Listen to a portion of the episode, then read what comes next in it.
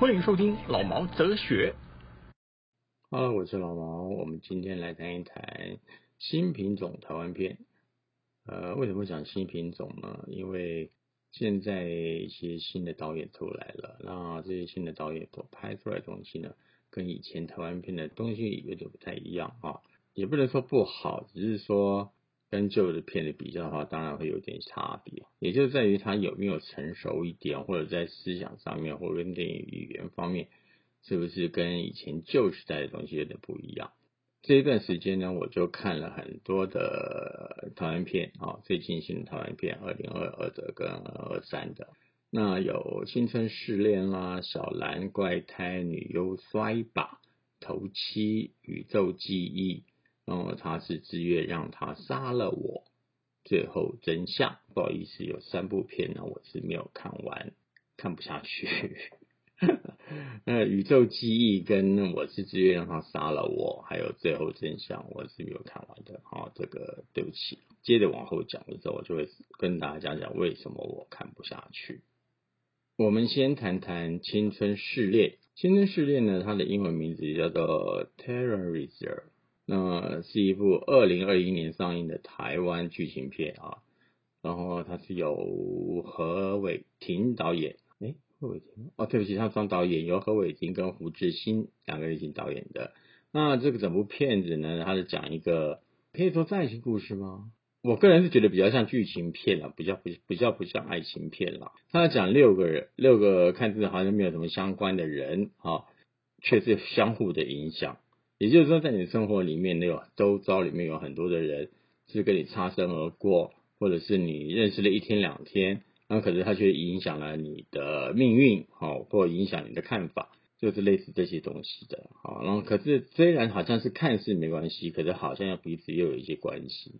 那其中呢，有一场蛮造成轰动的，就是杀人案，捷运杀人案。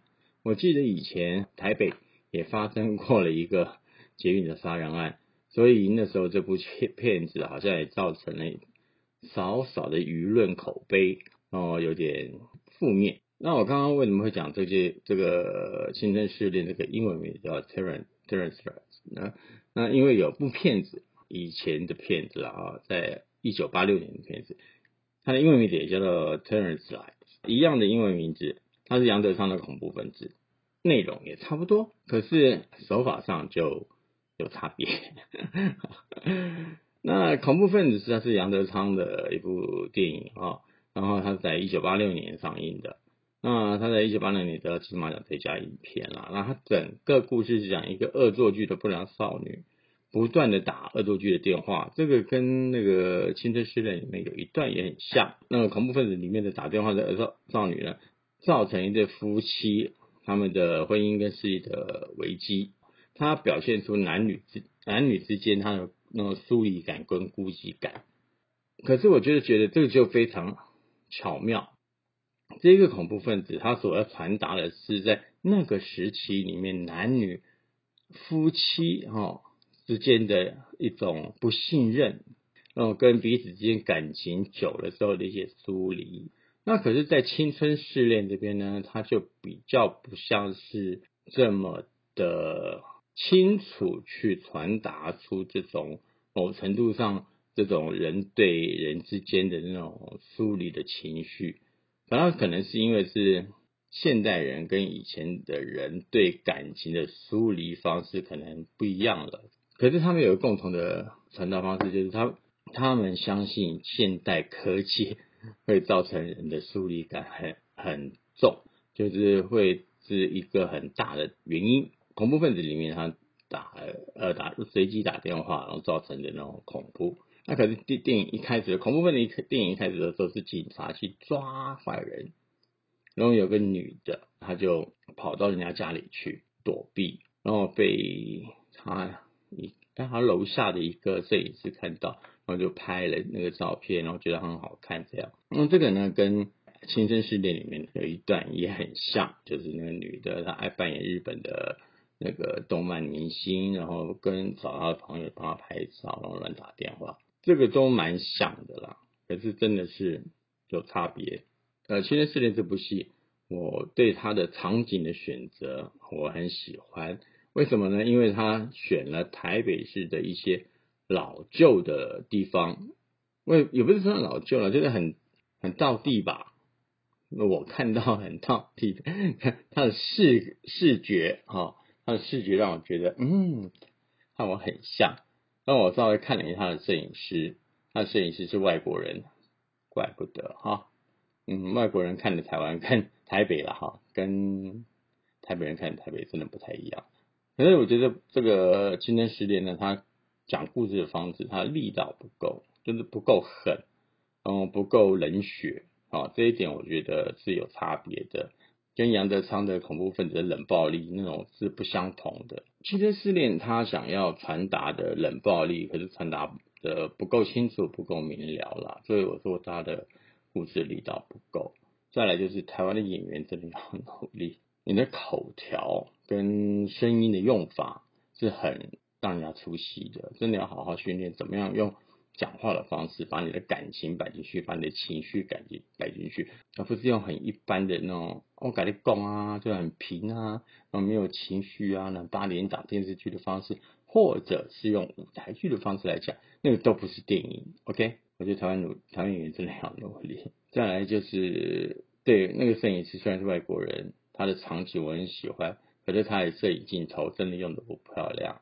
我觉得可能也是牵涉到，因为整个场景结构构图的关系，要迁就这些这些场景，让才草产生这些镜头变成都是用中近景来讲讲一个故事。我觉得这个样子的镜头没有变化的话，很容易让人家觉得沉闷、呆掉了。那再来就是我觉得是六个人的。看是不相关的关系，所以又牵扯到有关系，所以在剪接上面就很重要。如何很清楚的把彼此之间的感觉传达出来之外，还必须要把故事线给连在一块，跟时间线也要连在一块。可是我觉得这是很有新意啊！他们采取了跳跃式的剪接方式，不能说他没有新意，我只能说他们没有能力。哎，我这样讲好像有点过分哦。对啦，你很努力，这个姐姐对你们都很努力，哦，也想了很多。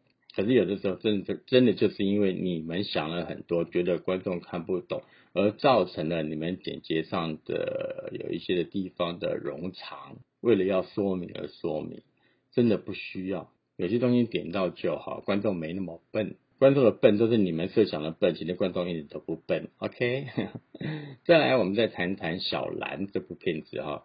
小兰它是一部，也是一部二零二二年上映的台湾的片片子，它是专门讲青少年对性的一种幻想跟一种想象，跟人际关系，他用性来建立起来的人际关系其实的薄弱。女孩子是一个单亲单亲家庭，从妈妈。带出来的了哈，因为单亲妈妈带了一个小女孩。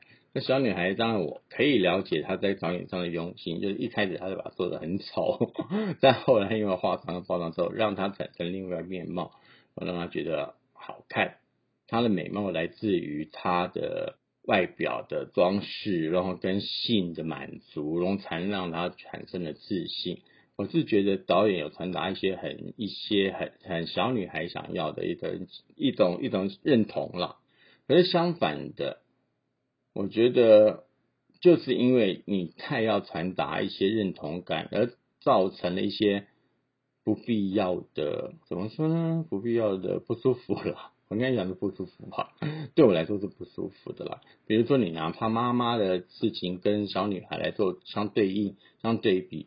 那我就觉得，小女孩的性认同并不来自于家庭教育妈妈的那种性的关系，然后让小女人产生这种想法。我觉得这很多时候不要那么八股，不要那么自私。